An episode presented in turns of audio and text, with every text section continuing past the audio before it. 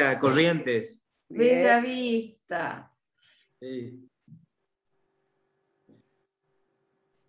De un rinconcito del mundo. Oh, muy lindo Bellavista. Mi mujer es de Bellavista. Ah, mirá, qué bueno.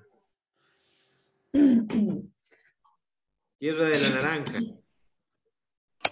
Yo la trajo de corriente, así nos conocíamos acá. Nos conociéramos acá.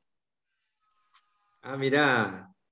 Y viste que Dios eh, ubica todo, ordena todo, este, más o menos acomoda las piezas. Nosotros somos los que desarmamos todo, pero Él viste que lo acomoda todo. Lo acomoda de nuevo. Sí, exacto. Bueno, ya estamos con Facebook también, Graciela. Le damos la bienvenida a quienes, a quienes nos acompañan por Facebook.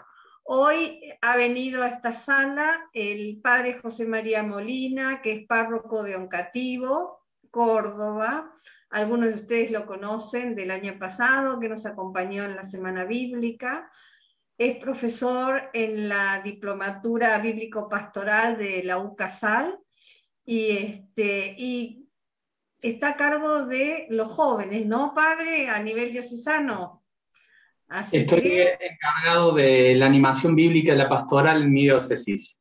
Ajá, bien. Este, así que bueno, el, padre nos va a hablar de los relatos de la pasión. Este, los dejo con él, disfrutemos y escuchemos un lindo canto de Córdoba también, con la tonadita del padre. bienvenido, José María. Muchas gracias, Ana María. Buenas noches a todos. Bueno, buenas tardes. Acá ya estamos agradeciendo. Así que, bueno, un gusto poder compartir con ustedes este rato, eh, meternos en la palabra, entrar en este, en este lindo eh, misterio de fe, que son los relatos de la pasión, de la muerte y de la resurrección de Jesús. Y, con ustedes compartir entonces un poquito, meternos en la palabra y desde allí que esto nos sirva para nuestra espiritualidad, para nuestra espiritualidad bíblica, para poder rezar, para poder comprender más el misterio de Jesús en nuestras vidas. Pues no sé si me ven más o menos bien, yo con el tema de luz, esto es un tema pero bueno, lo importante no soy yo, sino que vamos a tratar de ver eh, los, textos, ¿no? Les voy a comentar que lo que he pensado un poquito es pasar desde algunas cuestiones generales, el tiempo es acotado, porque para hablar de los relatos de la pasión podríamos estar más que una noche, podríamos estar un montón de tiempo, eh, pero bueno, eh, he decidido un poquito ver algunas pequeñas generalidades sobre los sinópticos, eh, sobre Mateo, Marcos y Lucas, de, en torno a su relato, algunas cuestiones que van de la mano los autores, y después eh, meternos en dos momentos, si llegamos a ver, uno que es el comienzo, por así decir, grande, la oración en el Getsemaní, verla de manera sinóptica, y después ya pasar al momento de la crucifixión, ¿no? Eh, también verlo de manera sinóptica, eh, extraerle algunos elementos que, que puedan ayudarnos y, a comprender esta similitud y a la vez las diferencias que podemos encontrar en cada evangelio. Les propongo que comencemos eh, viendo un videíto a modo de oración sobre la pasión, un videíto viejo ya, bueno, digo, no sé si viejo, pero ya hace mucho que eh, yo ya lo había visto con los jóvenes, cuando yo era joven en la parroquia, pero realmente creo que para hoy nos serviría un montón eh, poder eh, estar en, en, sintonía con lo que vamos a, a rezar y a mirar y a ver y contemplar a través de la palabra.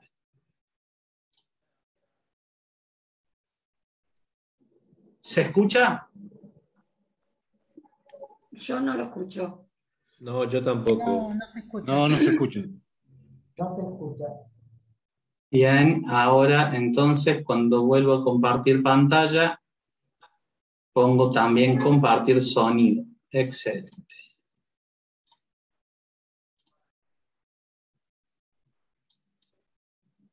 Por favor, díganme si se escucha.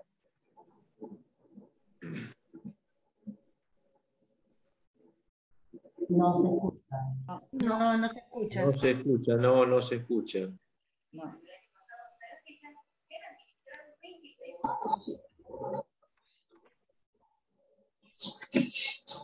¿Ahí se escucha?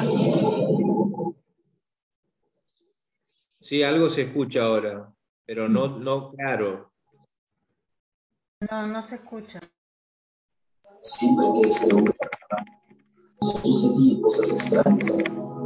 Pues yo vi mucha gente que fue sanada por él. Ahí se escucha. Ahí nos prohibían hablar de estas cosas. Yo estuve parado junto a esa cruz y la verdad no quería estar ahí porque cuando volteaba para ver a Jesús, su mirada me hacía sentir y pensar que yo debería estar en su lugar. Él no me veía con odio, sino que a pesar del gran sufrimiento que padecía y de su expresión de agonía, él me miraba con. Y aún no alcanzo a entender por qué él decía palabras como, Padre, perdónanos porque no saben lo que hacen. En mi interior yo le decía, vamos, si eres el Hijo de Dios, ¿por qué no bajas de esa cruz? Porque si dicen que no has conocido pecado, mueres por los pecadores y los presentas justos ante tu Padre cuando creo que el único justo eres tú. De pronto me di cuenta que mi cuerpo comenzó a temblar porque parecía que él escuchaba mis pensamientos y mientras por su cuerpo desfigurado corría la sangre, él me decía con su mirada, si no bajo de esta cruz, es por amor a ti.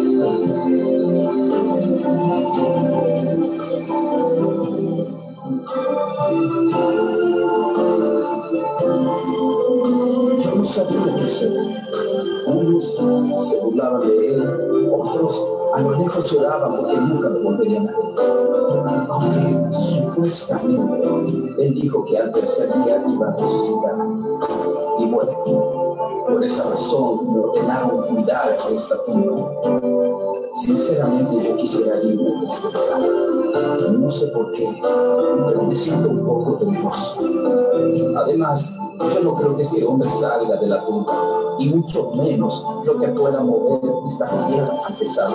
Claro eso no sucederá, pues le dimos muerte. Es más, le enterramos la lanza en su costado y sus piernas ni quebrarlas fue necesario. Él estaba muerto. Ahora, que yo recuerdo, tú lo y profetas, Jesús, hijo mío, por cuanto te pegaste al Señor y renunciaste a todo lo que era tuyo, toma por desierto y tu de hombre, haciéndolo de hasta la muerte. Yo te levanto con el poder del Espíritu Santo, venciendo a la muerte, y te doy el más alto honor y el más excelente de todos sus nombres, que es sobre todo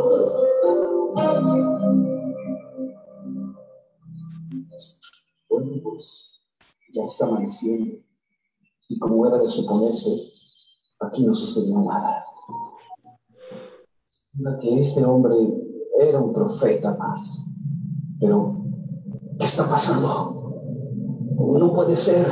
La piedra se está moviendo. Oh, no. No lo puedo creer. Jesús ha resucitado. Él vive.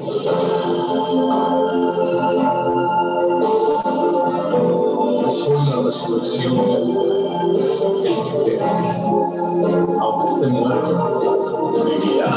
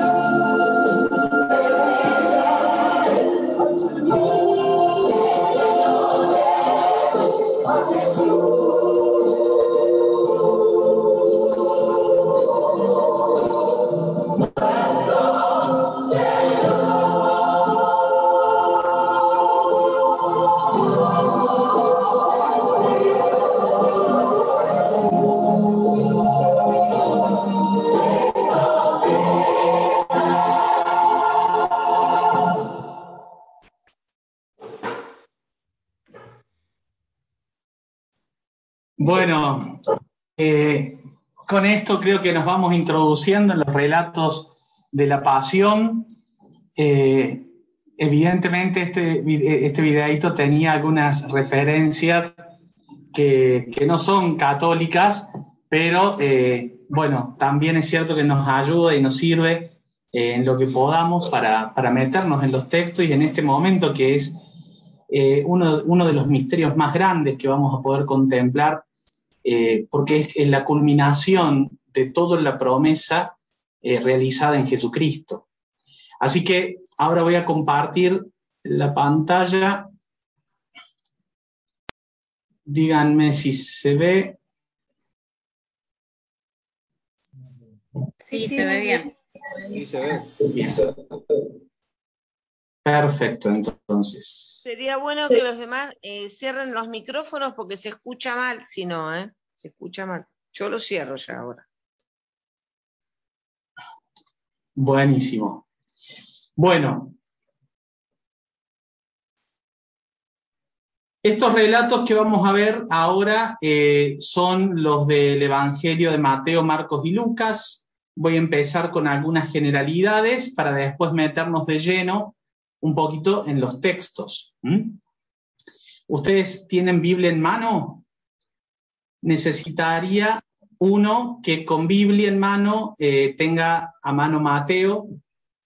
Acá estoy viendo, por ejemplo, Leonardo. Leonardo, ¿tenés eh, Biblia a mano? Si llegas a tener ahí Biblia en mano, que eh, ahí en Mateo capítulo 26, prepárate para algunas lecturas, leer al menos algunos. ¿Y Marcos cuál es? Ah, ¿tenés a mano Marco? No, yo, yo soy Claudia, yo no soy, no soy. Hola. Sí, te escucho. Yo soy Claudia, no sé, vos estabas hablando con otro compañero. Yo soy Claudia, si querés, en Marcos, Dale, Claudia. capítulos y yo voy buscando, ¿dale? Capítulo, a partir del capítulo 14. Bueno, fantástico, yo busco Marcos. Entonces, Mateo 26, ¿cuánto, ¿cuánto me dijiste, Mateo 26? Ya después te voy a decir bien cuál. Eh, Claudia, entonces Marcos a través del capítulo 14 y después Lucas, alguien otro que esté eh, ahí que pueda leer cuando les pida. Lucas 22. Mm, no puedo. Dale, Laura. Perfecto, entonces. Lucas 22. Lucas 22, ahí, tenedlo a mano para cualquier cosa ir leyendo algunos fragmentos del 22 en adelante que vamos a ir viendo. ¿Mm? Para tenerlo a mano, Mateo 26 me dijiste, ¿no? Claro, Mateo, eh, bueno, allí comienzan los relatos. En, el Evangelio de Mateo, a partir del capítulo 26, eh, en el Evangelio de Marcos, a través del capítulo 14, y en el Evangelio de Lucas, capítulo 22, es donde nos encontramos con los relatos de la pasión. Bueno, muy bien. bien. Perfecto, tenerlos a mano entonces. Cuando vayamos a entrar en los relatos de la pasión, vamos a ver que eh, eh, vamos a encontrar varias influencias que han tenido los evangelistas, Mateo, Marcos y Lucas, para darle forma a los relatos. Principalmente encontramos eh, influencias que vienen del profetismo, en donde, por ejemplo, desde la experiencia de Jeremías, que lo vamos a encontrar en su vida, donde aparece la experiencia del arresto, el proceso, la condena y la ejecución, como también, por ejemplo, en Marcos, en el Evangelio de Marcos, en el capítulo 14, versículo 65, se nos va a presentar a Jesús como un profeta. Ah. Y según el Deuteronomio, allí que le pongo, en el capítulo 13, del 1 al 5, el falso profeta debía ser condenado a muerte. Por detrás de los relatos que nosotros hemos recibido y que tenemos hoy para encontrarnos en los misterios de la pasión, vamos a encontrar estas influencias proféticas que ya después un poquito las vamos a ir reconociendo, ¿no?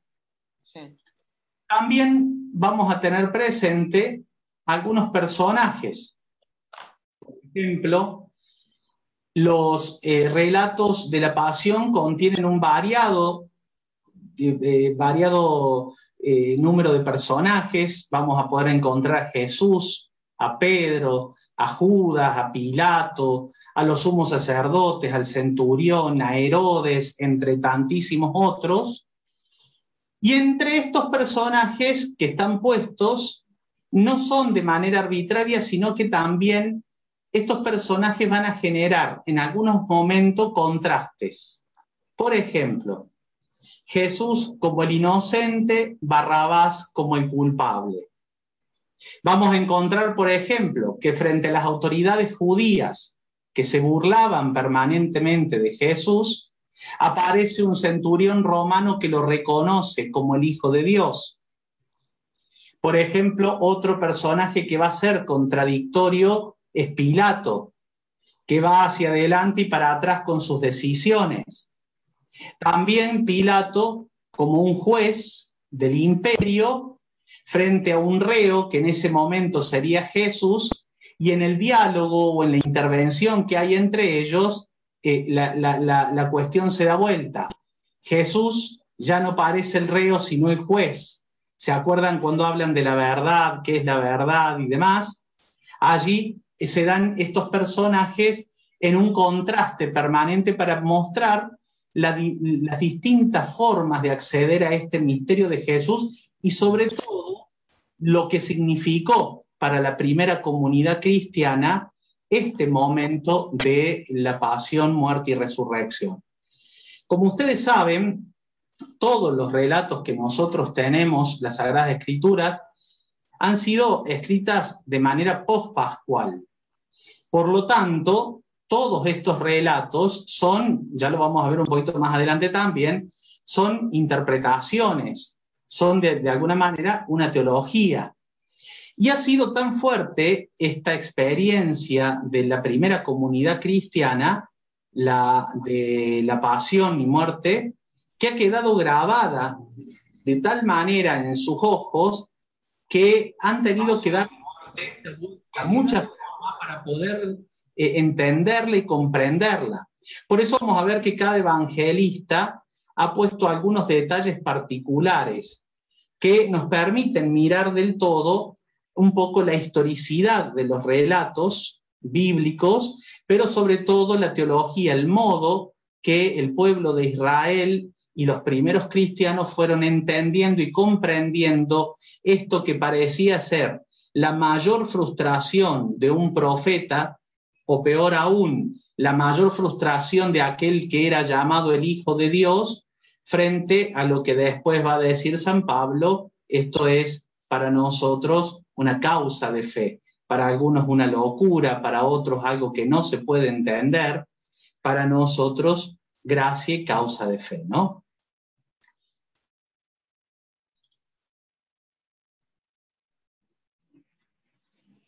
el rol que vamos a encontrar en las asambleas, en la asamblea reunida que vamos a encontrar en estos relatos.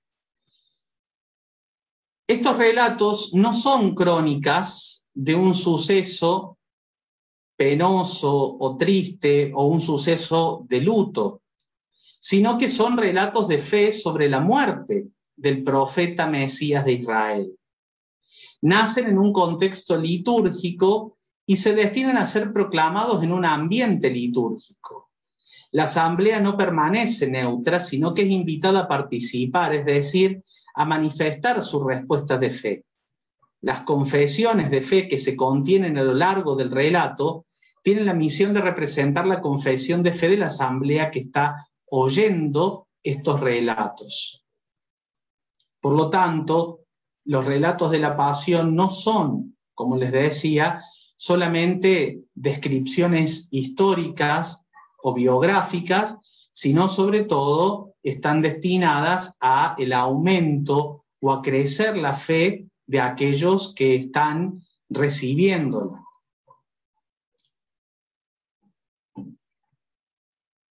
Otra cuestión que se nos puede abrir es quién fue el responsable o quiénes fueron los responsables de la muerte de Jesús.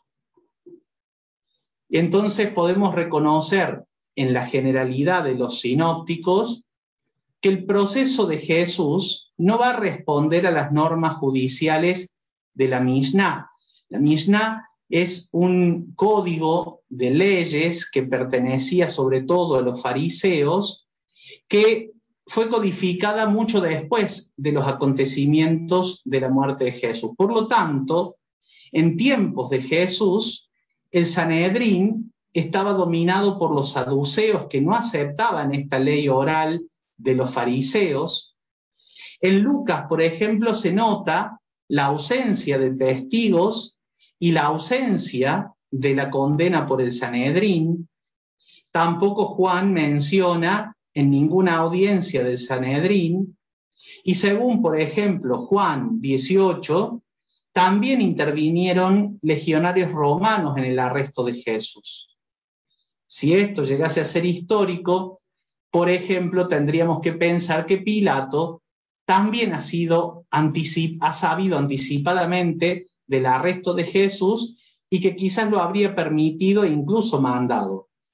Pero son datos que no los tenemos, que podemos deducirlos un poco de la lectura y de las omisiones que han hecho los evangelistas respecto del proceso. No es algo tan sencillo culpar a uno o a otro, pero sí es cierto que ha habido una connivencia de intereses tanto de el poder religioso eh, hebreo, el poder religioso de Israel también, por supuesto, el poder político del imperio. Los relatos de la pasión son teología narrativa. En los relatos de la pasión, los detalles importantes se dan de una manera lacónica, son muy, muy pequeños. Por ejemplo, la crucifixión, dicen algunos, lo crucificaron nada más, no se explayan mucho más en estos detalles. En cambio, hay otros detalles, quizás que para nosotros podríamos decir que son menos significativos, pero que fueron anticipados en los salmos y en los profetas, que se dan de manera más desarrollada. Por ejemplo, la división de los vestidos. Esto nos indica que para los relatos de la pasión, estos hechos no son historias biográficas, sino teología en forma narrativa. Esa teología es la que domina la elección de los episodios narrados, cuya única fuente teológica era el Antiguo Testamento. Estos relatos de la pasión participan además de la intención apologética de los primeros cristianos que necesitaban justificar la figura de Jesús, sobre todo esta muerte escandalosa frente a los judíos que todavía tenían duda y que todavía en el tiempo de Jesús, cuando esto, los relatos se ponen por escrito, todavía estaban yendo en contra y perseguida la iglesia, esa primera iglesia inminente que ponía por escrito estos relatos que nosotros hoy vamos a, a estudiar un poquito. La delimitación textual en los relatos de la pasión suele ser de dos maneras. Uno, una forma larga, que va desde la cena hasta la sepultura, y otra que es la forma corta, que va, que es la muerte, la, sepultura, la resurrección y las apariciones. Por ejemplo, Marcos, al componer sus relatos va a juxtaponer diversas tradiciones sueltas que son anteriores a su evangelio, la cena, pasión y la tumba vacía. Lucas va a proponer una unidad narrativa un poco diferente, porque va con la cena, pero después pasa al arresto, después a la pasión y muerte, después la sepultura, la visita a las tumbas, las negaciones de Pedro, las negaciones de Pedro predichas en la cena, eh, que la unen a la pasión. Al acabar la sepultura, las mujeres preparan los ungüentos para el día siguiente, con lo cual Lucas vuelve a unir la sepultura con las visitas. Y Mateo, el problema es donde empieza. Ahí que les decía, capítulo 26, él hace como tres comienzos posibles de este momento más, eh, más, cruento y, sobre todo el momento eh, estructural de, todos, eh, de toda la vida de Jesús y de, los evangelios. Cuando ustedes quieran preguntar directamente, abren, abren los micrófonos. Yo no los estoy viendo, así que si ustedes quieren preguntar... Yo te quiero preguntar, perdón, yo le quiero preguntar, eh, ¿cuáles son esos tres momentos que usted dijo de Mateo, que no dijo cuáles eran? los tres momentos. Sí. Ahí, si querés, los podemos ver si querés los podemos leer. No sé si estaban en la diapositiva. A ver, vuelvo la diapositiva atrás. ¿no? Sí, están 26.1, 26.30. Ahí Leandro me parece que, o Leonardo era 26.1. ¿Querés leerlo, Leandro? Leonardo.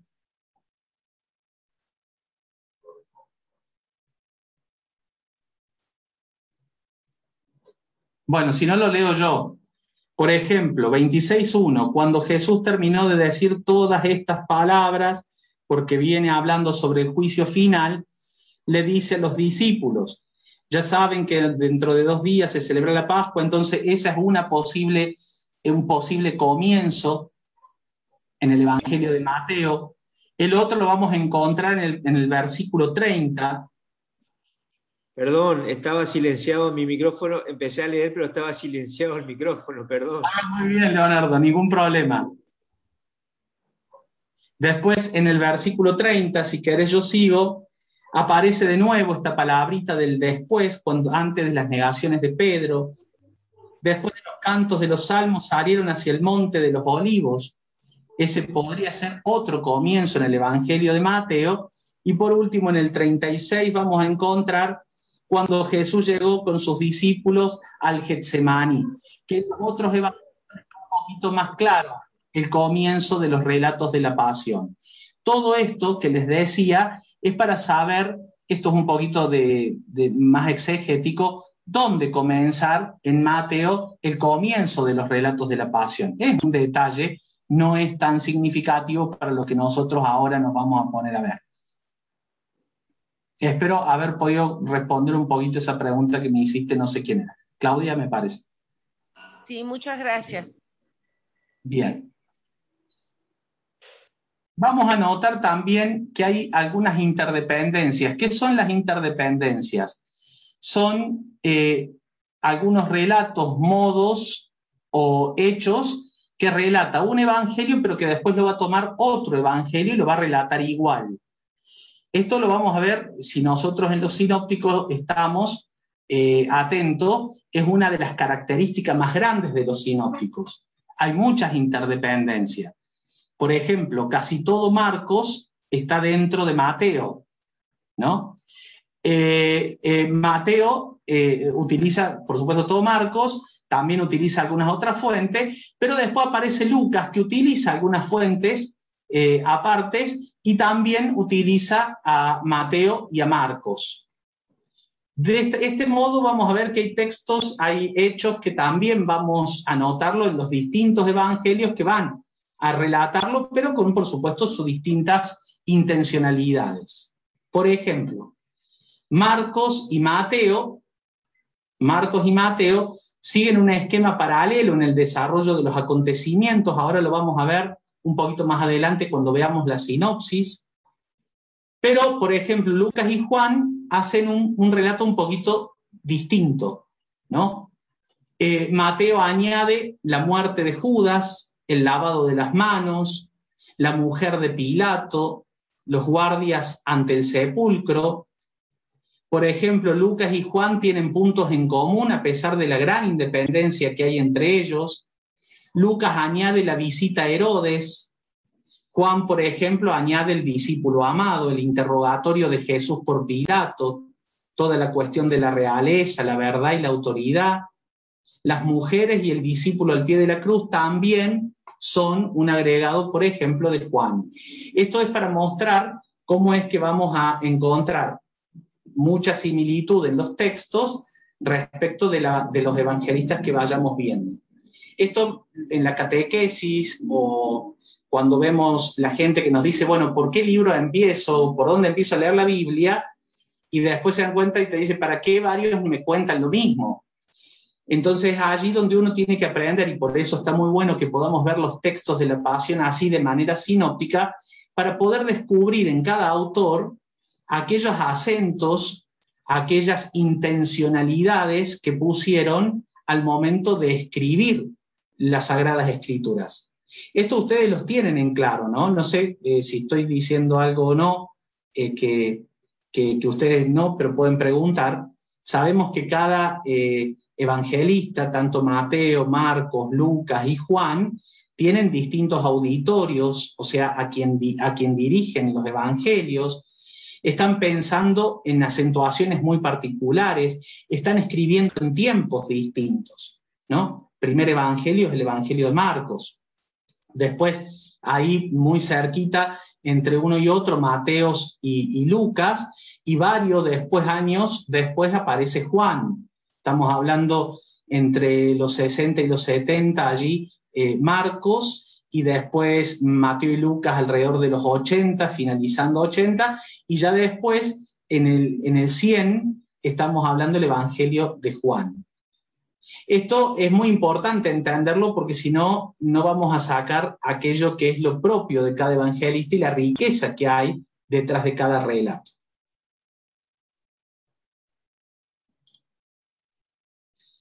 Ahora vamos a ver la sinopsis de los relatos de la pasión. ¿Lo alcanzan a ver? Se ve un poquito borroso, ¿no? Sí, se ve. Bien, bueno. Sí, sí. Ahí vamos a ver un poquito, eh, en verde, por ejemplo, están los temas que son comunes tanto en el Evangelio de Mateo, en el de Marco y en el de Lucas. Por ejemplo, para seguir este, este esquema, yo me guié por la, Biblia del, del pueblo de Dios.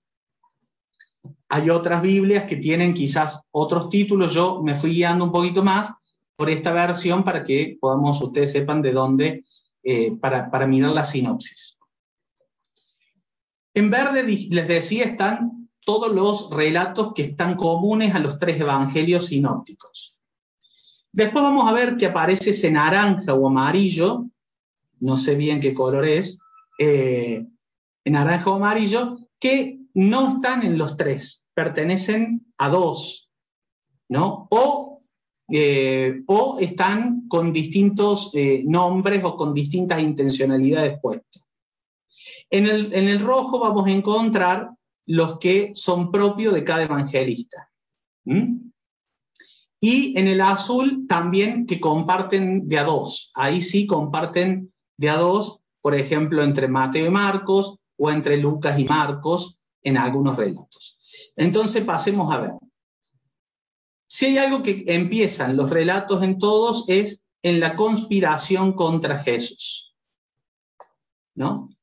La conspiración contra Jesús y Lucas le da una vuelta porque a la conspiración le suma la traición de Judas. Los otros evangelistas le van a dar un poquito más de espacio a ese relato casualmente porque tienen otra intencionalidad.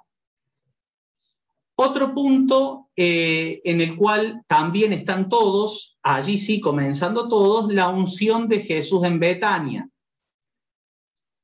La comparte Mateo, Marcos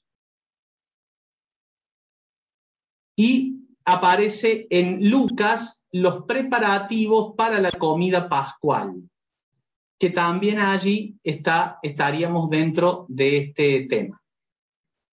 Otro, la traición de Judas, que está en Mateo, en Marcos. Lucas dijimos que lo puso junto con la conspiración y ya después de ahí eh, eh, vamos a verlo después en otro, en otro momento. Después aparecen los preparativos para la comida pascual, que esos también están en los tres, en Mateo, Marcos y Lucas. El anuncio de la traición de Judas, que también está en los tres. La institución de la Eucaristía. Y el anuncio de las negaciones de Pedro. ¿Mm? Esos están. Ahora, la oración de Jesús en el Getsemani la vamos a encontrar con diferencias. Eh, algunos hablan de el campo llamado Getsemani, otros el lugar, llegados allí, y Lucas le va a cambiar el tono y lo va a nombrar el monte de los olivos. ¿no? Lo va a ver de manera un poco más general, que eso sí lo vamos a tocar, eh, porque una de las que vamos a ver eh, un poquito más, más concreto es casualmente la oración en el, en el Getsemani. Así que eso lo vamos a ver un poquito más adelante. Luego el arresto de Jesús está en los tres. Jesús ante el Sanedrín está en los tres. ¿Mm? Las negaciones de Pedro están en las tres. Y después aparece Jesús conducido ante Pilato, que allí esta parte es solo de Mateo, solo de Mateo, porque los otros sí, después lo vamos a ver, que ya lo dijimos, Jesús ante Pilato que viene va a estar en los tres. Pero este modo en el que Jesús es conducido ante Pilato, solo Mateo. Y otro hecho solo de Mateo es la muerte de Judas. No aparece en otro que es la muerte de Judas. Luego, Jesús y Barrabas, que también eh, está en los tres, en Mateo, Marcos y Lucas. La coronación de espinas, que allí sí está en Lucas, eh, perdón, en Mateo y en Marcos, en Lucas eso no está. Eh, la crucifixión de Jesús, que eso está en los tres evangelios. Las injurias a Jesús crucificado, que eso también está en los tres evangelios. La muerte de Jesús está relatada en los tres evangelios y la sepultura de Jesús también está relatada en los tres evangelios. Otro punto que comparte Mateo y Marcos son las mujeres que siguieron a Jesús. Están relatadas en ambos. Eso en Lucas no está. Pero sí está en, Lucas el camino hacia el Calvario, que lo comparte con Marcos. En Mateo, el camino al Calvario no está relatado, sí en Mateo, eh, perdón, sí en Marcos y sí en Lucas.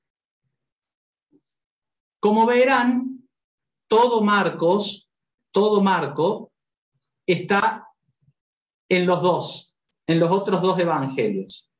No hay nada propio de Marco porque ya lo han tomado Mateo y Lucas, de alguna manera. ¿Se entiende esto?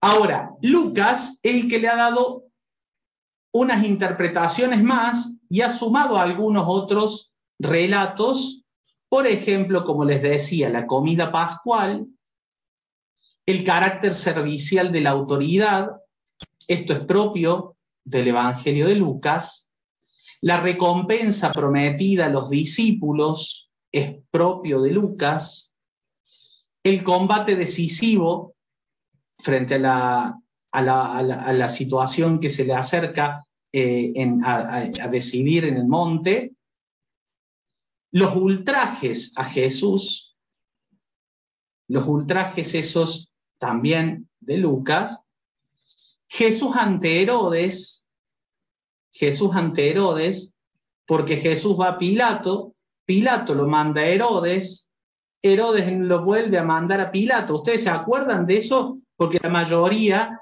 cuando lo compartía, no se acordaban mucho de Herodes. La mayoría tenemos que Jesús ante Pilato, Pilato se lava las manos y sale ya para el Calvario, ¿no? En cambio, en Lucas da una vueltita más. Hay ahí una lucha entre los poderes. Parece ser que Pilato estaba en ese momento enojado con Herodes, se quiere lavar las manos mandándoselo a Herodes, Herodes se lo devuelve y tiene que decidir Pilato, ¿no? Y otro que es propio de Lucas, el relato del buen ladrón. Eso lo vamos a encontrar solo en Lucas. Hasta aquí más o menos. ¿Sí? Sí, sí. Sí, sí, muy claro. Perfecto. Bueno, esta es la parte más pesada, ya la pasamos más de, más. Bueno, ahora sí nos vamos a ir a la oración en el Getsemani. Espero llegar en media horita a ver eh, la oración en el Getsemani y la crucifixión, con lo propio de los detalles, al menos algunos, de cada relato y de cada evangelio. Em, ¿Quién tenía Marcos? Me parece que era Claudia, 14, 32 al 42. Claudia, ya te digo, cuando tenelo listo, Marcos 14, del 32 al 42. Eh, Mateo, eh, lo tenía Leonardo, capítulo 26, del 36 al 46, Leonardo. Sí y Laura Lucas 22 del 39 al 46. Perdón, yo tenía Mateo, no tenía Marcos. Marcos lo tenía Leandro, yo tenía Mateo y la otra persona tenía Lucas. No, no, ah. yo entendí que lo tenía Mateo yo. Vos tenías eh, Marcos 14, Claudia. Sí, por eso, pero me dijo que tengo Mateo, recién me acaba de decir que tengo Mateo, yo no tengo Mateo, tengo Marcos, por eso. Marcos, sí, sí, Marcos te tenés ahí. Ah, bueno. Marcos, de, qué ¿del 14 de dónde? ¿De qué versículos tengo que tener preparados? Del 32 al 42. Bueno, listo. Bien. Sí, muy bien. Bueno, una, antes de empezar, vamos a ver que la delimitación de los textos que vamos a leer está marcado por la llegada al Getsemani y una, una, frase que es, por supuesto, una construcción teológica y es un modo de encuadrarnos sobre que Jesús estaba hablando todavía cuando va a llegar eh, Judas con eh, todos para apresarlo. Entonces, nosotros vamos a comenzar leyendo esto y, por ejemplo, Sí. Una pregunta, eh, yo, Víctor. Eh, em, cuando dice eh, el, el, Getsemaní, ¿es el mismo que el Monte de los Olivos? ¿Es el mismo? ¿Se llama el mismo? ¿Tiene otro nombre? ¿O es el mismo? Casualmente, ahí lo vamos a ver un poquito ahora. el modo de decirlo, el Getsemaní, es propiamente un lugar bastante como decir eh, dentro del campo de los olivos un campo particular, el Getsemaní. Lo vamos a ver que después Lucas utiliza no la forma concreta, sino ya de manera general iba a decir el monte de los olivos. Son distintos modos respecto de quién a quién van a escuchar. Recuerden que Lucas está pensado para paganos, para gente que no ha sido del, no conoce la Jerusalén del tiempo de la Palestina del tiempo de Jesús. En cambio, Mateo, que le escribe directamente a los judíos, y Marcos, que está escribiéndole en un momento de persecución, ellos conocen más, entonces, y a los destinatarios saben más, por eso utiliza esta fórmula. Lo bueno para encontrar es, fíjate que en los tres evangelios está esta fórmula. 14.32 llegaron a Getsemaní. En Mateo, 26.36, dice, llegó con sus discípulos a Getsemaní. Y Lucas 22.39 va a decir, salió al monte de los olivos. Es el único, claro. Exacto. Pero los tres, utilizan la fórmula de, por ejemplo, en Marcos 14, 46, Jesús estaba hablando todavía, lo mismo va a decir Mateo en 26, 47, Jesús estaba hablando todavía y Lucas va a decir exactamente lo mismo en 22, 47. Todavía estaba hablando Jesús cuando llega el momento de Judas que lo viene a apresar. ¿Mm? Bueno, vamos a leer. Vamos a leer un poco. Un minutito, un minutito y ya largamos con los textos. ¿Mm? Vamos a ver después un poquito ahora lo general y después vamos a los textos. En los tres relatos sinópticos que vamos a ver nosotros ahora, de Mateo, Marcos y Lucas, el contexto del pasaje de Mani es el mismo. Entre la cena de despedida y el arresto de Jesús va a suceder esto del Getsemaní, lo cual va a mostrar la antigüedad de la tradición y de la formación del relato, cómo se fue formando.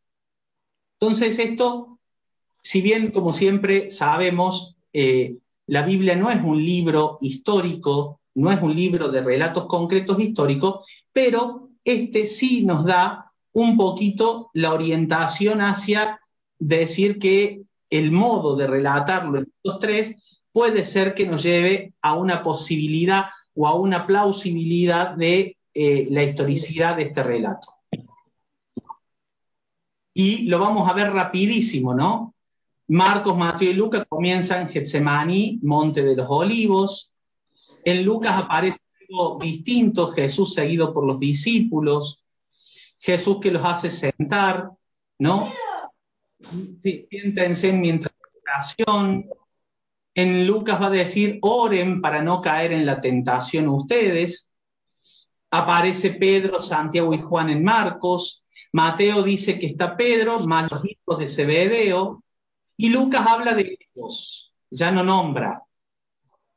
En Marcos vamos a ver una descripción sobre el terror y una angustia que siente Jesús hasta la muerte. Mateo va a decir, esa, ustedes miran tranquilo la tele? Hasta la muerte. No hay problema. No dice nada sobre el terror o la angustia de Jesús. Claro. Marcos y Mateo ponen que Jesús le pide, velen conmigo, estén, estén conmigo. Lucas no hace referencia a eso. Marcos va a decir que cayó sobre la tierra, Mateo va a decir que cae sobre la tierra, Lucas lo va a ver a Jesús arrodillado rezando nada más. ¿Vieron los matices? ¿No? Unos como más trágicos, otro Lucas siempre un poquito más moderado en el modo de eh, eh, contar y decir. Por ejemplo, Marcos y Mateo vuelven a hablar si es posible que pase esta hora. Fíjate que Lucas no va a hacer decirle a Jesús eso, porque Lucas lo va a mostrar un poco más en, una perspectiva de, un Jesús más, más glorioso frente a este momento. En Marcos y en Mateo van a hablar directamente eh, eh, y Lucas también sobre el Padre, eso también es llamativo, los tres van a hablar del Padre. Después, eh, Mateo y Marcos van a hacer relación a, a, la voluntad, ¿no? No lo que yo quiero, sino lo que tú quieres, le dice Jesús. Mateo dice, no como yo quiero, sino como tú quieres. Lucas se va a referir no a mi voluntad, sino a la tuya. Estos, estos dos relatos, ahí en paralelo de Marcos y Mateo, son muy ricos para poder rezarlos. Y les digo, cuando ustedes puedan, nosotros habitualmente tenemos más en la cabeza el Evangelio de Lucas, ¿no? Que no se haga mi voluntad, decimos, sino la tuya.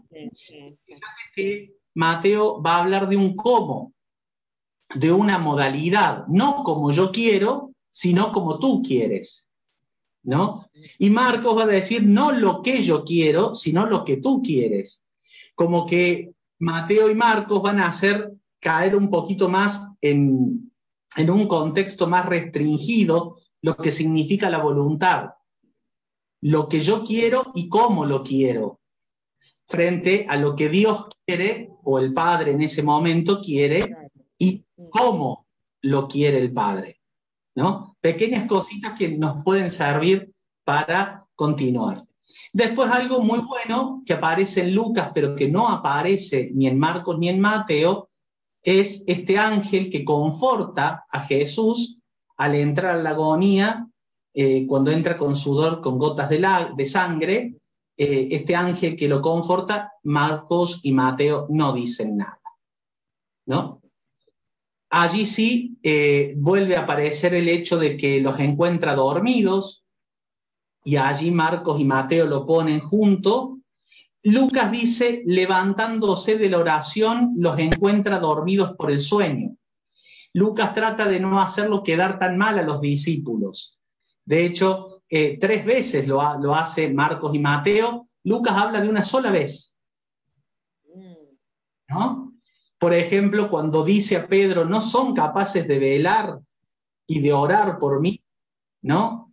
Eh, todo esto cuenta Marcos y Mateo, Lucas dice que le dice a todos, no solamente a Pedro, ¿no? ¿Por qué? Después la invitación que hace Marcos y Mateo velen y oren, en Lucas aparece una palabrita muy linda. Si estaban todos, bueno, levántense y recen y oren, ¿no? Eh, Marcos y Mateo le dan un poquito más de crudeza al relato que Lucas. Lucas como que le ha sacado un poquito esta intencionalidad fuerte y los pone de alguna manera eh, en otra perspectiva. Y fíjate que de acá en adelante ya Lucas no relata. Esto también es muy interesante porque después Marcos y Mateo van a hablar de esta contradicción o de esta tensión entre lo que es la carne y, eh, y, el espíritu, toda la tensión que hay entre lo que es de Dios y lo propio humano, ¿no? Ah, después Jesús se va de nuevo a rezar y se va de nuevo por segunda vez a orar, Padre mío, hágase tu voluntad, va a decir en, Mateo, y vuelve de nuevo y a todos los encuentra esta vez ya no dormidos, sino con los ojos pesados. ¿No? Marcos dice que no sabían qué responder, Mateo no dice nada. Por tercera vez, dejándolos, se va de nuevo a orar Jesús y ya vuelve y dice, bueno, ya está, duerman y descansen. La hora del Hijo del Hombre ha llegado y llega el traidor. Notaron un poquito lo que significan estos relatos, ¿no? Hay tantos elementos que nos van a ir mostrando estas intencionalidades fuertes de los evangelistas. Se entiende porque Lucas está escribiéndole aquellos que se van a, tener que convertir y se vienen convirtiendo al cristianismo, de alguna manera eh, con unas grandes luchas, con el gran rechazo incluso de los convertidos al cristianismo provenientes del judaísmo. Entonces hay relatos que Lucas los va a eh, reinterpretar y los va a, escribir de una manera no tan eh, explícita. Sino que les los va a orientar hacia por dónde. En cambio, Mateo le está escribiendo a estos judíos que convirtiéndose ya eh, no puede ser que antes no lo reconocieron y ahora, en el momento más grande, por tercera vez ya duerman. Es un gran llamado, abran los lo tienen al frente, el misterio más grande. ¿Mm? Lo mismo más, Marcos, por supuesto, en un momento de persecución fuerte de la iglesia, sobre todo fuertemente allí en Roma, es donde va a, explicar y a contar estos relatos fuertemente para también abrir estos, estos ojos pesados que eh, el pueblo creyente tiene que ponerse frente a Jesús. ¿Hasta acá más o menos? Sí. Bueno, Como, como aportes teológicos rápidos, ¿no? Algunos comunes a los tres evangelistas, vamos a ver que Jesús se va separando progresivamente de la ciudad, después se separa de los doce, se va a separar después de los tres, de Mateo, eh, de, perdón, de Santiago y demás. Mateo y Marcos, Jesús va a rezar con un espíritu contrito. Estos también hacen referencia al Salmo 42, por eso también lo utiliza Marcos y Mateo, porque describe el estado del alma de Jesús, que eso Lucas no lo tiene. Mi alma está triste hasta el punto de morir. Marcos 14, 34, Mateo 26, 38, y define un grado de sufrimiento moral hasta el límite de lo soportable. Que eso va a tener que ver también con los salmos, el 43. Eh, después yo les dejo aquí, el que quiere después puede ir a ver, pero por eso están puestos.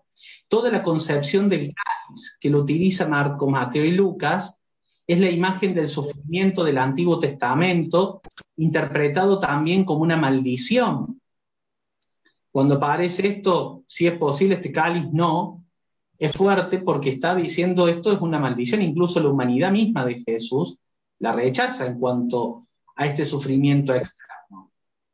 Y esta lucha entre espíritu y carne, que lo pone Mateo y Marcos, donde expresa la inconsistencia de los propósitos humanos, en el versículo 31 de Marcos, los discípulos estaban dispuestos a morir por Jesús. En el 37, que es el momento culminante, son tomados por presa del sueño, se, durmieron.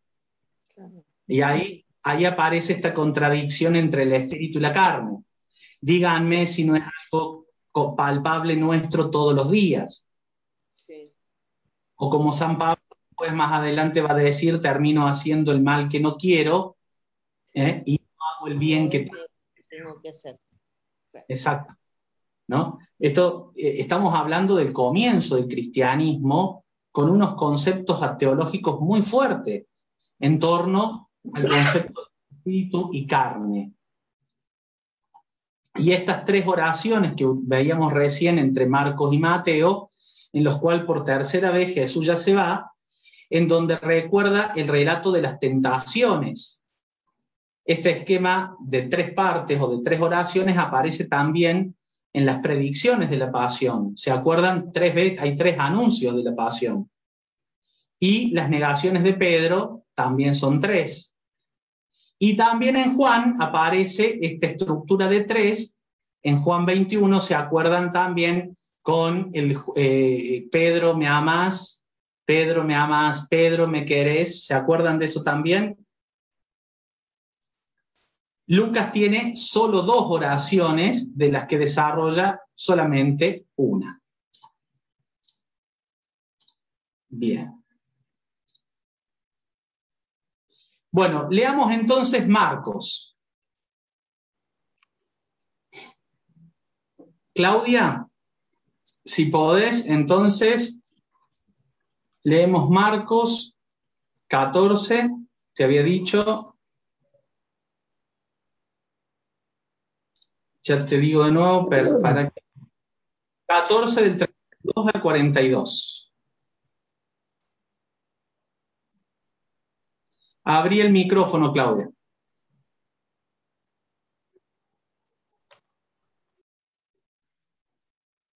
Sí, listo. Muy bien. 14, 32 al 42.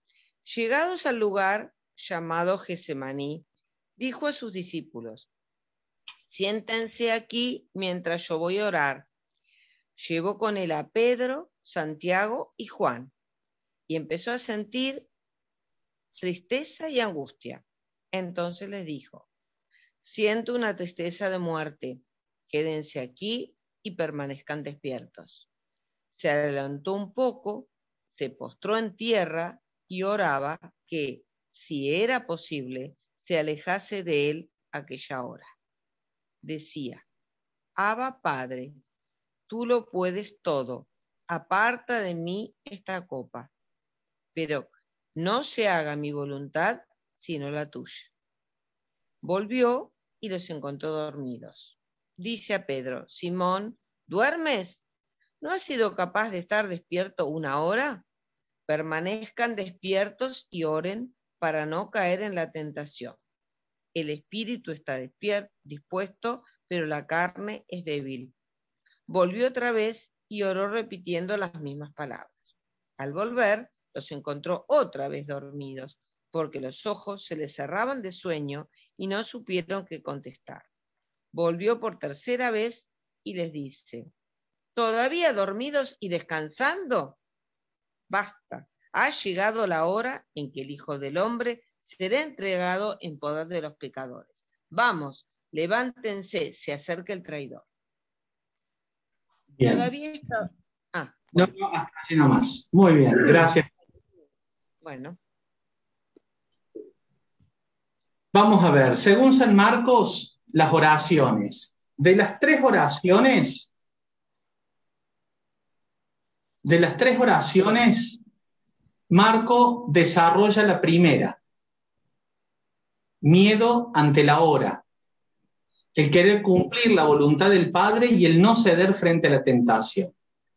No recibe respuesta aparente de Dios a su oración, pero se levanta dispuesto a afrontar la muerte.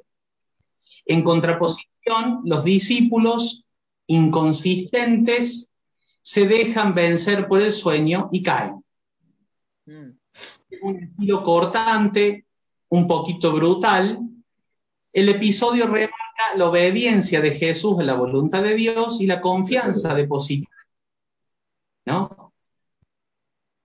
Mm. También vamos a ver que en el versículo 27, Marcos había predicho la negación de Pedro y todos serán dispersados, decían no en el texto este, 14-27. Marcos remarca el terror y la soledad de Jesús. Mm. El tema de la hora, el tema de la hora aparece repetido, si es posible que pase, al final la hora ya está aquí. Ha llegado la hora, ya está aquí el traidor. También fíjate que lo llamo Abba, Padre, ¿no? Una forma una forma totalmente hebrea de llamarlo y de relacionarse con, con, Dios y, con y su pan. Y en los discípulos, él acentúa Marcos el sueño y la incomprensión. Realmente los discípulos no están a la altura en Marcos para poder acompañar este momento de Jesús. El sueño, la carne, la somnolencia, los ojos pesados, le están evitando el poder estar ahí acompañando a Jesús, porque en el fondo tampoco comprenden lo que sucede. Vamos a ver Mateo. Muy bien. Eh, cuando Jesús Sí, comienzo. Sí, dale. Cuando Jesús llegó con sus discípulos a una propiedad llamada Getsemaní, les dijo, quédense aquí mientras yo voy allí a orar. Y llevando con él a Pedro y a los dos hijos de Zebedeo, comenzó a entristecerse y a angustiarse. Entonces les dijo, mi alma siente una tristeza de muerte, quédense aquí velando conmigo y adelantándose un poco, cayó con el rostro en tierra, orando así. Padre mío, si es posible que pase lejos de mí este cáliz, pero no se haga mi voluntad, sino la tuya. Después volvió junto a sus discípulos y los encontró durmiendo. Jesús dijo a Pedro, ¿es posible que no hayan podido quedarse despiertos conmigo ni siquiera una hora? Estén prevenidos y oren para no caer en la tentación, porque el espíritu está dispuesto, pero la carne es débil.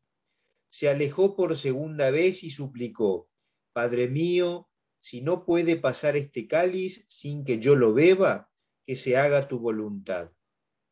Al regresar, los encontró otra vez durmiendo, porque sus ojos se cerraban de sueño. Nuevamente se alejó de ellos y oró por tercera vez, repitiendo las mismas palabras. Luego volvió junto a sus discípulos y les dijo, Ahora pueden dormir y descansar. Ha llegado la hora en que el Hijo del Hombre va a ser entregado en mano de los pecadores levántense, vamos, ya se acerca el que me va a entregar. Mateo tiene algunos elementos particulares también propios. Por ejemplo, ya no parece tanto el terror de Jesús al comienzo. Si vamos con Marcos, Marcos decía recién, después llevó con él a Pedro, Santiago y Juan y comenzó a sentir temor o terror, otra, otra, otra posible eh, traducción, temor, terror, y comenzó a angustiarse. En cambio, Mateo acaba de decir que llevando con él, con a Pedro y a los dos hijos de Zebedeo, comenzó a entristecerse y angustiarse. Evidentemente, hay una suaviza, ha suavizado lo que dice Marcos y no le ha dado la, intensidad porque no es lo mismo entristecerse y angustiarse a sentir terror o temor y angustia. Creo que en eso estamos de acuerdo, ¿no? Sí, sí, yo quería preguntar algo, si me permite. Dale, si puedo te lo respondo. Bueno, perfecto. Eh, me llama la atención que eh, lleve a Pedro, a Santiago y Juan y me acordé de que cuando él se transfiguró, también llevó a Pedro, Santiago y Juan, si no me equivoco. Claro. Eh, ¿Sí? Sí, sí, tal cual. ¿Hay sí, alguna, ¿Hay alguna, eh, digamos, explicación de que eh, siempre los haya invitado a ellos tres y no a otros discípulos? Mira, en realidad, claro que hay, incluso desde el momento, son aquellos que van a continuar junto con Pedro la tarea apostólica. De hecho, ellos son los que van como primeriando en la, en la comunidad discipular. Y no nos olvidemos que Pedro, desde siempre, hasta al final, recuerdan allí en Juan que nos relatan, ha sido quien eh, eh, ha escuchado del mismo Jesús que él va a ser la piedra de la iglesia, de esta iglesia que él iba a construir, ¿no? Entonces, tiene algo que ver porque es, es, es, es volver en los relatos de los textos, tanto en, todo en todas las Sagradas Escrituras de los Evangelios, a poner a Pedro en una autoridad y en un lugar, no sé si privilegiado, pero sí elegido, ¿no? Para la tarea que después va a tener que continuar como cabeza de los discípulos. Bien, gracias. Bien. También hay algo que es muy importante en Mateo, los discípulos son invitados a velar con Jesús. O sea, velen conmigo, o sea, vivan lo que estoy viviendo yo. Obviamente no como la misma experiencia, pero sino un, un estar atentos, un estar, estar eh, en, la, en la situación concreta, ¿no? La experiencia del velar, del velar, también tiene que ver con eh, el poder reconocer la situación en la que uno está y, estar, ¿no? Y cuando uno dice me desvele, ¿no? Me desvele, ¿qué implica? Que la noche que habitualmente uno está dormido y que no es consciente de lo que sucede, en ese momento estoy despierto, estoy ahí. Entonces, eh, es muy interesante este pedido que Mateo le hace a quien vaya a leer a quien vaya a ser el lector de su evangelio a velar y a estar con Jesús. Hay tres oraciones de Jesús de las que Mateo desarrolla las dos primeras. La tercera no dice nada.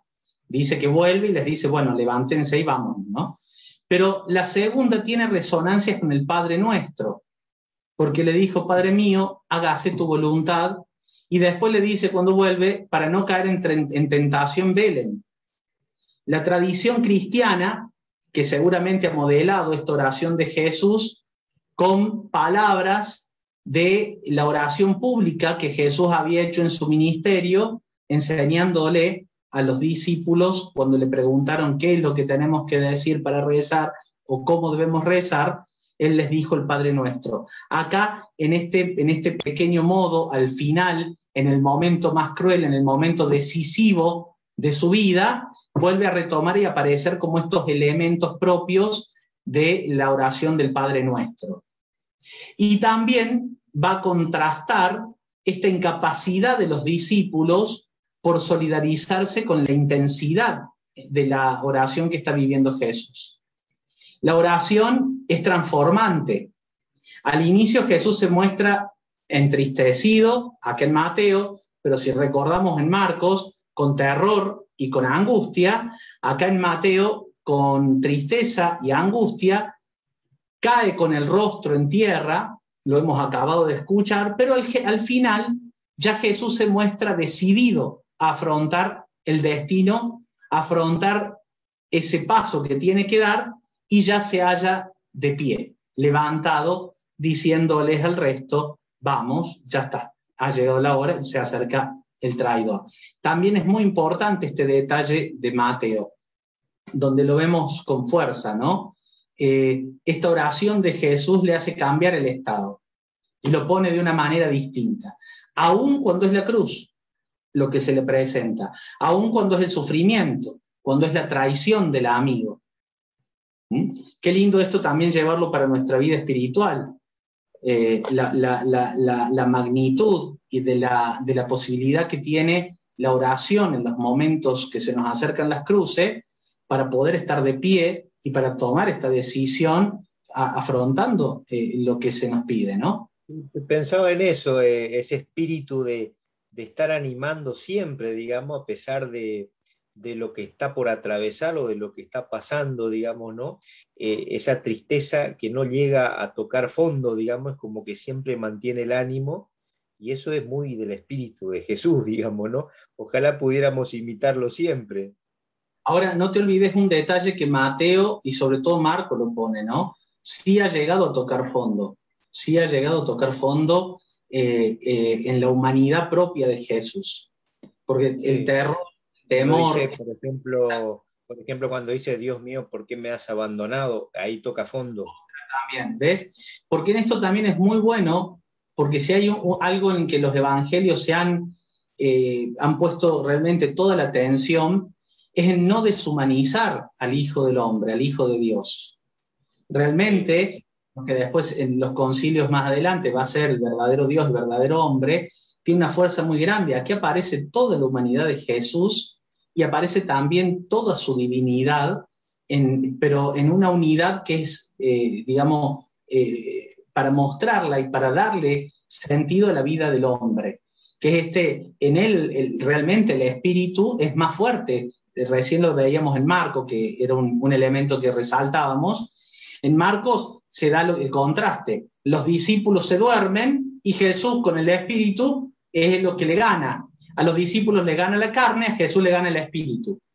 Los dos entran con lo mismo. Al principio Jesús entra con la carne doliente, con terror y angustia, pero le termina ganando el Espíritu yendo y haciendo lo que el Padre le pedía en ese momento. Los discípulos, en contraste, por eh, bien, y valga la redundancia, por contrario, les gana la carne, no pueden estar ni despiertos, se duermen. Ellos quisieran estar, te vamos a defender, no pueden, les gana la carne, dormidos, no lo pueden acompañar a Jesús.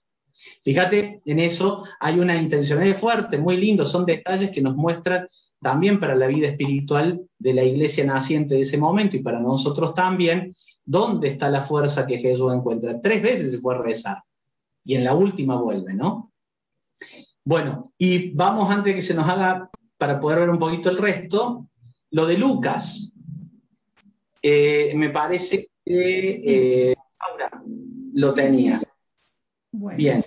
Lucas 22, ¿me repetís, Laura, de nuevo los versículos? Lucas 22 del 39 al 46.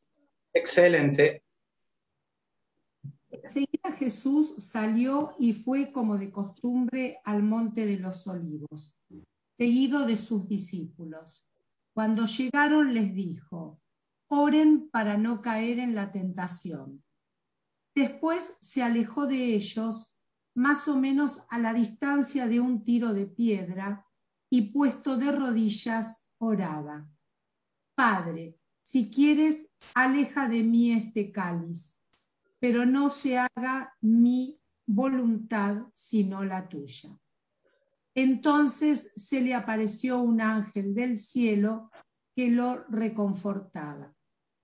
En medio de la angustia, él oraba más intensamente y su sudor era como gotas de sangre que corrían hasta el suelo.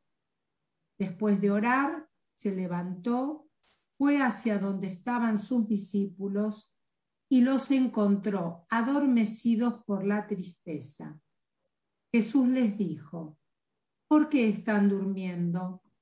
Levántense y oren para no caer en la tentación. Me encanta, me encanta Lucas, realmente cuando tengo que decirle a alguien qué evangelio, le digo, anda Lucas, larga por ahí, porque él trata de suavizar tanto, tanto, él, eh, de hecho, le quita, Marcos tiene como un poquito más de, del hecho y concreto y, sin tantas vueltas, en cambio, él lo suaviza, Lucas le pone, fíjate, a los discípulos, les dice el por qué estaban dormidos, porque estaban tristes. Claro, eh, Marco y Mateo no dicen nada de eso, ¿no? Les dice, estos se durmieron, o sea, no son capaces de, estar ni dos segundos acompañando al maestro, no entienden lo que está pasando, están somnolientos, o sea, no entienden nada. En cambio, Lucas, él le da como una, un hermoso final y les dice, mire, estaban así, pero porque estaban tristes, ¿no? Un detallito mío, pero me encanta, me encantan esas cosas de Lucas. La, figura del ángel también, ¿no? Que lo reconforta, como la figura del ángel en el, en el desierto, ¿no? Los ángeles que lo sirven, una figura del ángel ahí que lo reconforta en ese momento, ¿no? Pero como para darle un matiz más, ¿no? Quizá de, Lucas. un matiz, un matiz de, acompañamiento, de algo concreto. volvamos a Lucas. Lucas le está hablando a alguien que no entiende del Dios de Israel, el Dios vivo. O sea, no, no, no saben de, de la historia del Dios de Israel. Entonces, eh, cuando habla de oración, capaz que los otros tampoco sepan, lo más que sepan es la reflexión al estilo de la filosofía de los griegos. Pero la, oración en cuanto fuerza, que lo acabamos de escuchar en Mateo, que lo veíamos también tres veces en Marco, para estos, si le decía que iba a orar, ¿qué iban a entender si eran paganos? ¿Qué, ¿Qué, sabían lo que era orar? Entonces, la oración para Lucas la transformó en la fuerza de un ángel que lo asistió, ¿no? Bellísimo. Jesús, eh, en Lucas, vamos a ver algunos elementos. Eh, vamos a ver que Lucas le da un poco un, orden más lógico, ¿no?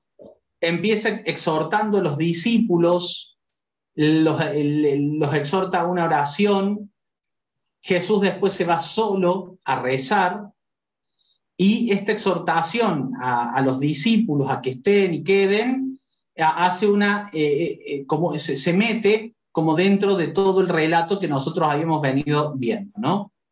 Lucas hace algo muy interesante, elimina, que yo les decía al comienzo, esa especificación geográfica que decía, por ejemplo, Mateo, la propiedad llamada Getsemaní o el campo llamado Getsemaní, o como Marcos también, llegaron a Getsemaní. En cambio, él dice el monte de los olivos. Utiliza una manera más general para referirse a ese lugar, porque el monte de los olivos en el Antiguo Testamento, sobre todo en el libro de Zacarías, es el lugar del juicio previo a la venida de Dios.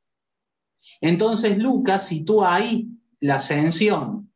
Y también después, en, el Antiguo Testamento, es donde David huye de Absalón a ese monte, cuando es eh, traicionado. Así que cuando utiliza eh, Lucas esta fórmula mucho más amplia del Monte de los Olivos, también para unir eh, aquellas otras tradiciones y hacer de esto una teología, ¿no? Es el lugar donde se hace una entrega, donde se huye porque hay alguien que, alguien que ha sido traicionado. Es el lugar definitivo donde David eh, va a ser, perdón, de Jesús va a ser el nuevo David. También otro dato que vamos a encontrar aquí en Lucas, estoy intentando ir rápido porque ya son las 20 y 20, ¿no? Pero estoy intentando ir un poquito más rápido. Si me enredo me dicen y, freno. Otro dato muy interesante es que parece ser que Jesús aquí no se aleja mucho para rezar. Los otros eh, dos evangelios no nos hablan de, eh, de distancias, pero Lucas sí habla de una distancia dice que se iba a lo que es un tiro de piedra, ¿no? sabemos que un tiro de piedra en, el, en algunos buenos será, no sé, 30 metros, alguno que me diga, pero 20, 30 metros como máximo. Y, este, este, este dato eh, es muy interesante. Parece que Jesús no se va a separar en este momento y en el momento aún de su turbación de los discípulos. Quiere, quiere, Lucas quiere armar esta escena de tal manera que Jesús pueda estar solo, pero no dejando y abandonando a los discípulos. ¿Se entiende? Jesús, por ejemplo, otro dato, eh, eh, perdón, Lucas elimina el terror de Jesús. No dice absolutamente nada. De hecho, la oración que Jesús va a hacer es muchísimo menos dramática que la oración que hemos visto en Marcos y en Mateo. Marcos quita como ese modo de Jesús de llegar compungido, con el corazón destrozado, o como veíamos, no, mi alma siente una tristeza de muerte. Lucas ni de eso, no va a decir nada. Los discípulos siguen, los discípulos siguen a Jesús en esta prueba, pero desde ahí, desde cerquita. Acá Jesús se arrodilla para rezar y se levanta. En los otros dos, eh, eh, Marcos y Mate, hemos visto que Jesús cae, cae, se postra, ¿no? Se cae postrado, cae de alguna manera. Aquí, como decimos también, en oración menos dramática, él puede arrodillarse e inmediatamente levantarse.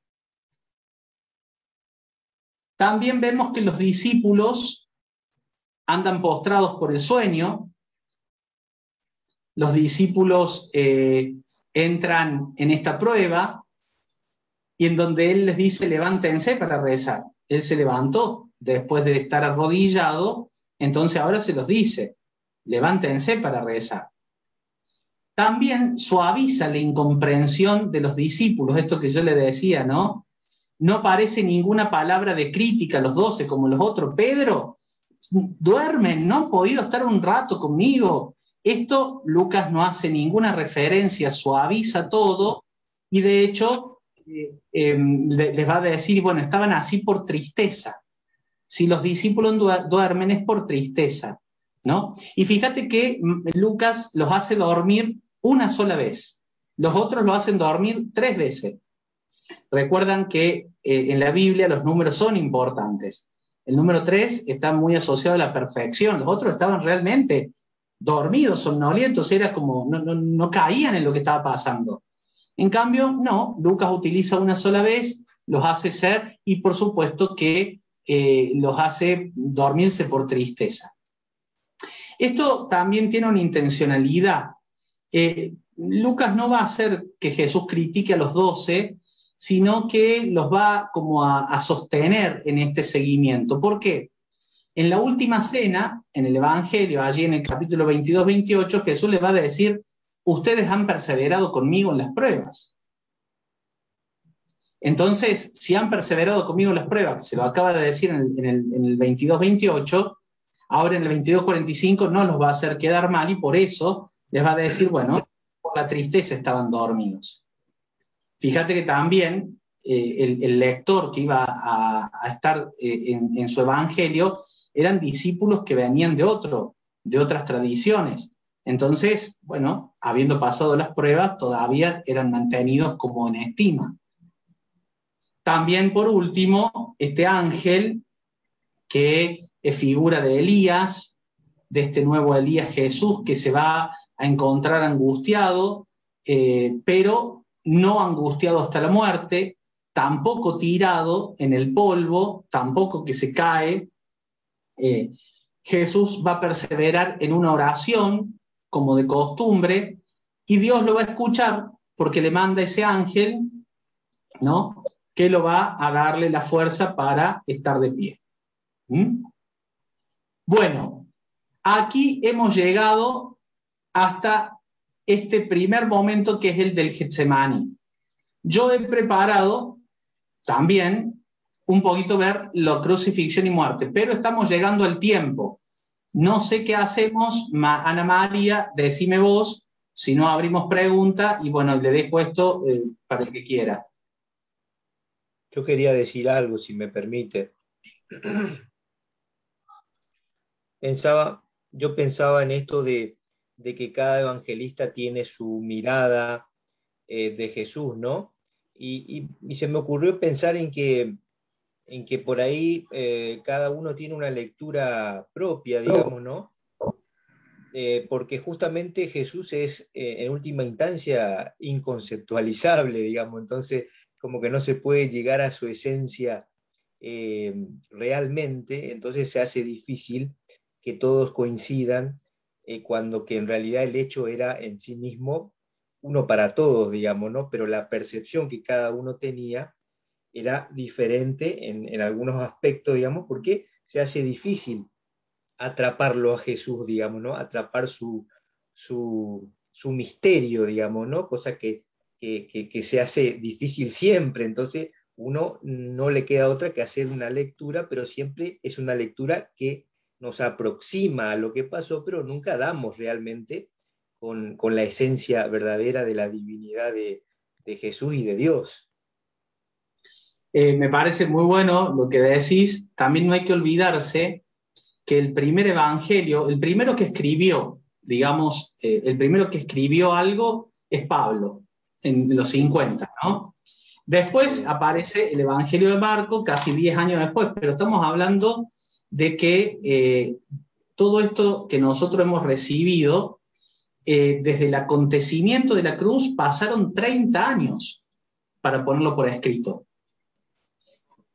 Y si bien que Juan Marcos sea el mismo que estuvo allí en la cruz mirando, sea este mismo el que escribió, hay 30 años ¿no? de tiempo para, para poner y escribir. No es que alguien estuvo al lado de Jesús escribiendo lo que pasaba. Imagínate más allá, eh, cerca de los 80, estamos hablando casi 50 años después, y 50 años es más de la, genera de, la vida de una persona. Una persona en ese momento vivía entre 45, 50 años, era anciano, y dice el Salmo, y hasta el más robusto, hasta 80, como diciendo, una locura. Entonces, aquí eh, todo lo que vamos a escuchar de Jesús, claro que va a ser eh, una interpretación, un punto de vista. Ahora, también no nos olvidemos que es, todo esto ha sido inspirado.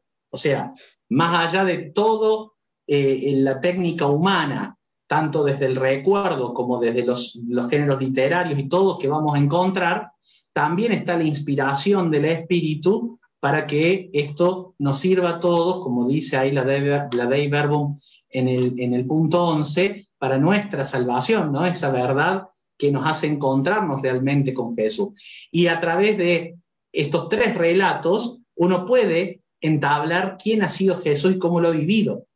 ¿no? Al mismo tiempo, eso, al mismo tiempo eso estimula, estimula nuestra fe, porque este, el misterio de Jesús alimenta aún más nuestra fe, como que cada día nos, nos llena de, digamos, de riqueza en el sentido de que eh, como no lo conocemos totalmente, eh, eso aumenta nuestra fe, fortalece nuestra fe.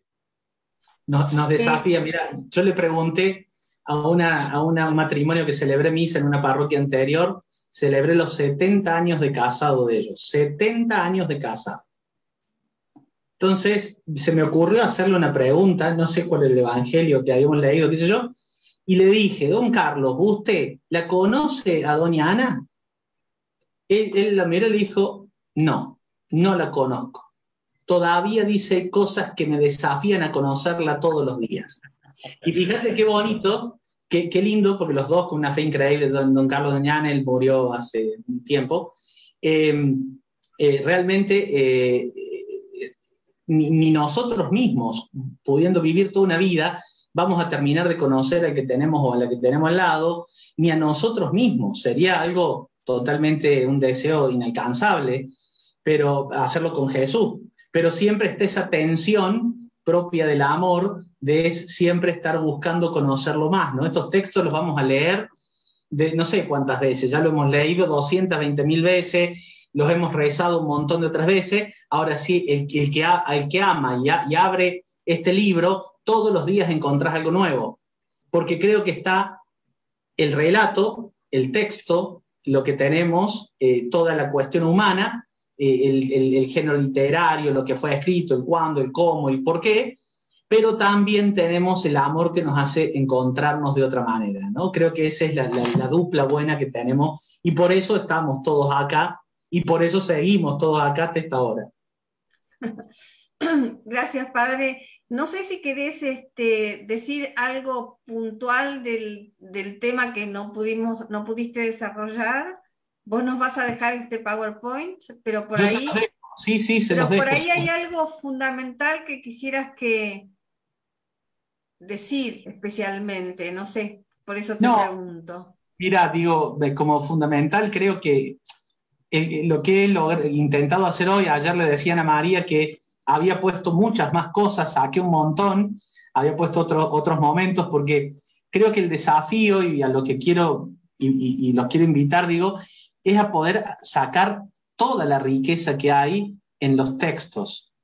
Hay, hay, una riqueza insondable que mil veces la vamos a, a, descubrir, nos vamos a asombrar.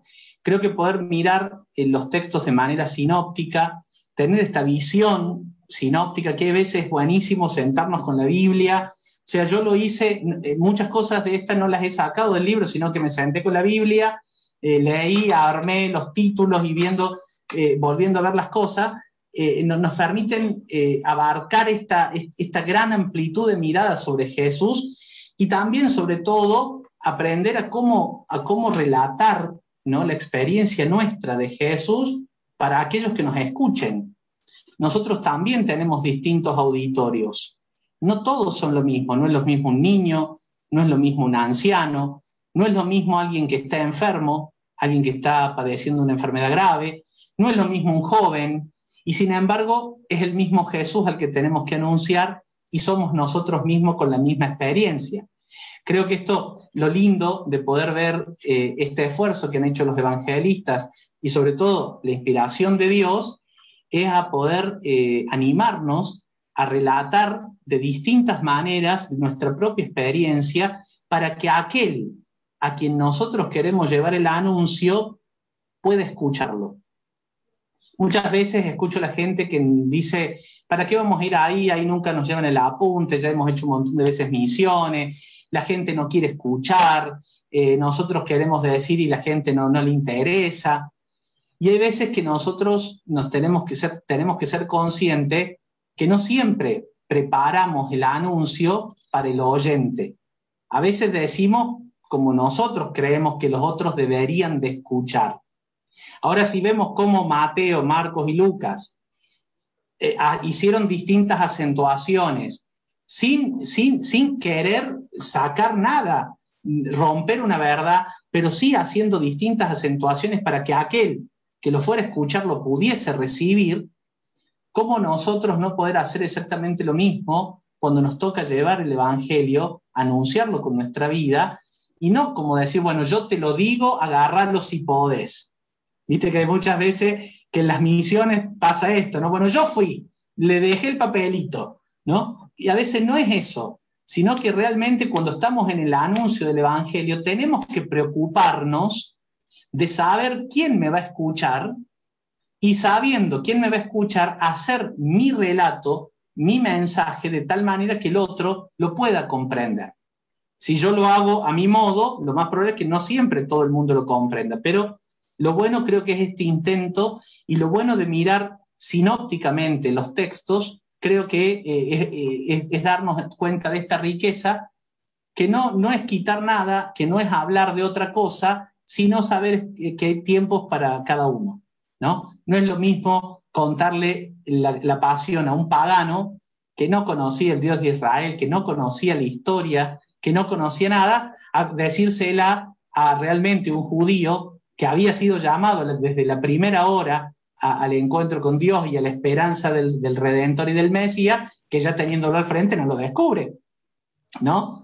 Tantas, tantas cosas que le van a dar esta, esta riqueza de los textos. Así que si tengo que decir algo, más que nada creo que eh, elijo decir esto, Ana María, no sé si algo propio de la crucifixión o de la muerte, que eso lo podrán ver ustedes, eh, pero, pero, creo que, que, esta es la gran enseñanza que podríamos quedarnos hoy, ¿no? Con el, el, desafío.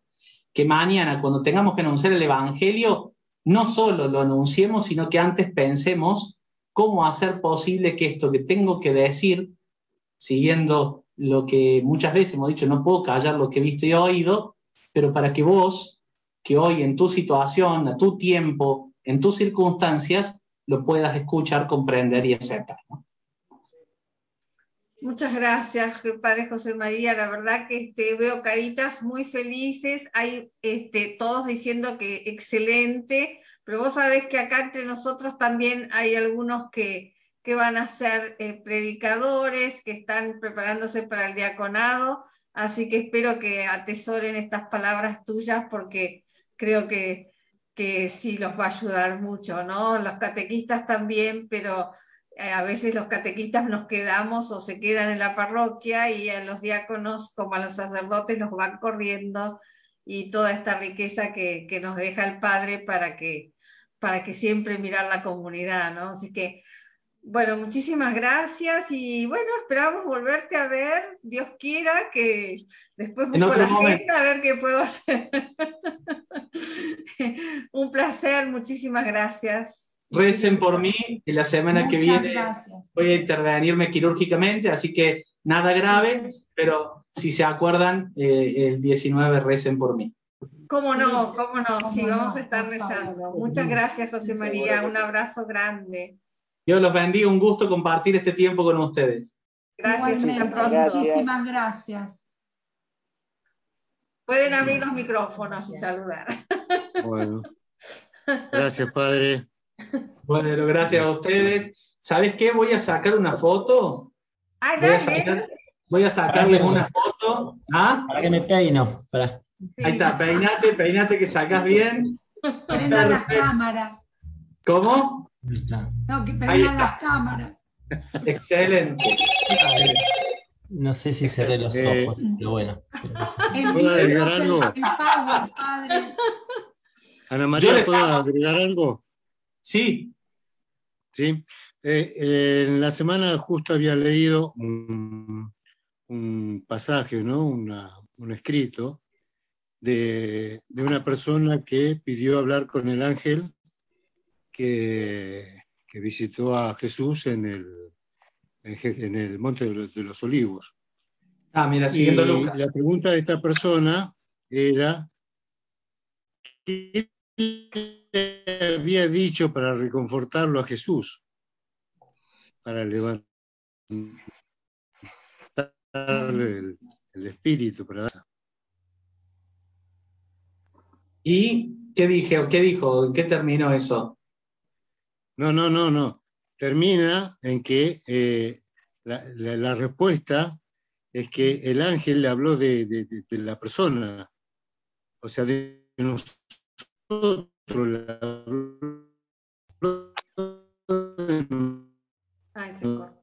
no, no se escucha. Nosotros, los pecadores.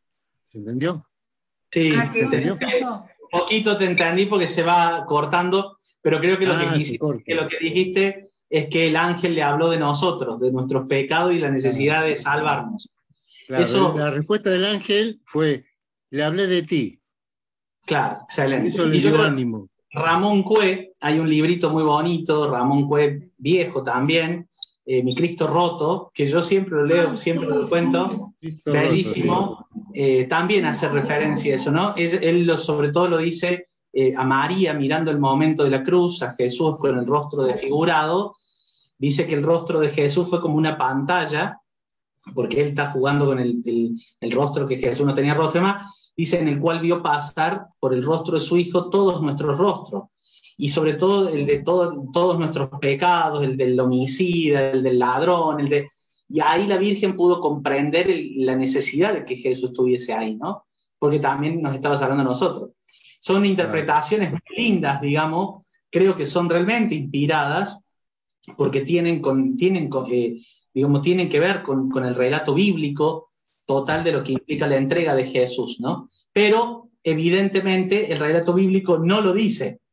No. Allí esos huecos, cuando, cuando la Biblia deja esos huecos, esas cosas, voy a decir, ¿por qué no nos contó más? Porque también hay que mirar detrás de esto el misterio que hay. Un misterio que no es oculto, sino que es exceso, es exceso de realidad. Está todo tan dado, es como mirar el sol tenemos el sol ahí, pero no lo podemos ver porque hay tanta luz que nos impide llegar a verlo. Bueno, atrás de estos huequitos que nos queda, ¿qué le habrá dicho el ángel? ¿Con qué lo consoló? ¿Con qué lo hizo levantarse? Y eh, lo tenemos en la cara y no sabemos cómo, pero eso es lo lindo, ¿no? Lo bueno es que Lucas te diría, en ese momento, confía que el ángel viene. El ángel viene, ¿no? Por eso digo, a los principiantes, a los principiantes me encanta darle el Evangelio de Lucas porque es muy consolador, ¿no? Muy consolador en eso. Quería, quería un segundito con esto que está diciendo padre del Evangelio de Lucas. Quería compartirle. Sí, sí. Me, tocó mucho lo que, lo que dijiste con a los principiantes, ¿no? Porque cuando empecé este camino, leí sin querer, o el Espíritu me habrá mandado a leer Lucas. El único capítulo de Evangelio que leí completo fue Lucas. Y me hizo muy bien y de repente esa suavidad de Lucas, ¿no? Que, de la que hablaba, que no, Llegamos a, no llegamos a la crucifixión y, muerte y resurrección a, que nos enseñen todo eso, por eso creo que todos quedamos con ganas también de más, ¿no? De escuchar más. Y algo vamos a hacer, algo vamos a hacer para canalizar. Y lo que me quedó a mí es este, que en la crucifixión, en, tanto en Marcos como en Mateo, los dos ladrones este, insultaban a Jesús y Lucas encontró uno bueno, ¿no? Sí. El buen ladrón. Fíjate qué, hermoso eso, ¿no? Bueno, esos detalles que están puestos también, digamos, ve, mirar ahí, te das cuenta lo lindo, y vos decís, pero ¿qué? Eh, ¿Quién nos miente? ¿Viste? Yo tengo una nona que cuando cambió la, la fórmula del Padre Nuestro en la liturgia, no me acuerdo si fue en el noventa y pico, me decía, la iglesia nos miente. Digo, no, no te miente nada. Otra pregunta será, ¿quién mintió? ¿Estaban estos otros dos enojados o, uno fue el bueno? ¿No? Eh, y decir, fíjate Lucas cómo logró encontrarle el sentido capaz a todo en la cruz, el momento más difícil, y también momento de verdad, y de una verdad sanante. Seguro que sí. Cosas muy interesantes como para poder encontrar ahí. Pero mira qué lindo lo que has notado, ¿no? Por eso me quedamos con ganas de más, me parece. bueno, muchas gracias. Lo liberamos al Padre. El 19 vamos a estar rezando y este, por vos y muchos días más. Y esperamos reencontrarnos. ¿eh? Así que este, un abrazo. Dios los bendiga a todos. Muchas gracias. Igualmente, muchas gracias. Semana para todos. Gracias muchas gracias, Padre. Chao, gracias. Chao, chao.